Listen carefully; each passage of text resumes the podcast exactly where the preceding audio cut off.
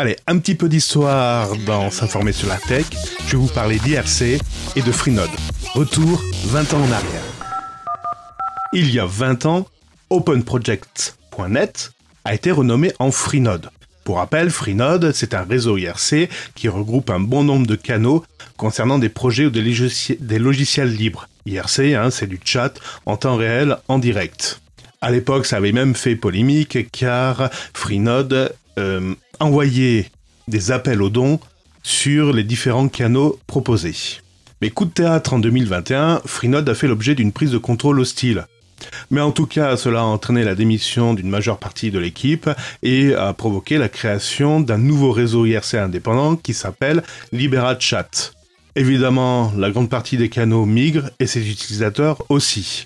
Et coup de théâtre sur coup de théâtre, le 15 juin 2021, Freenode supprime tous les comptes utilisateurs et tous les canaux.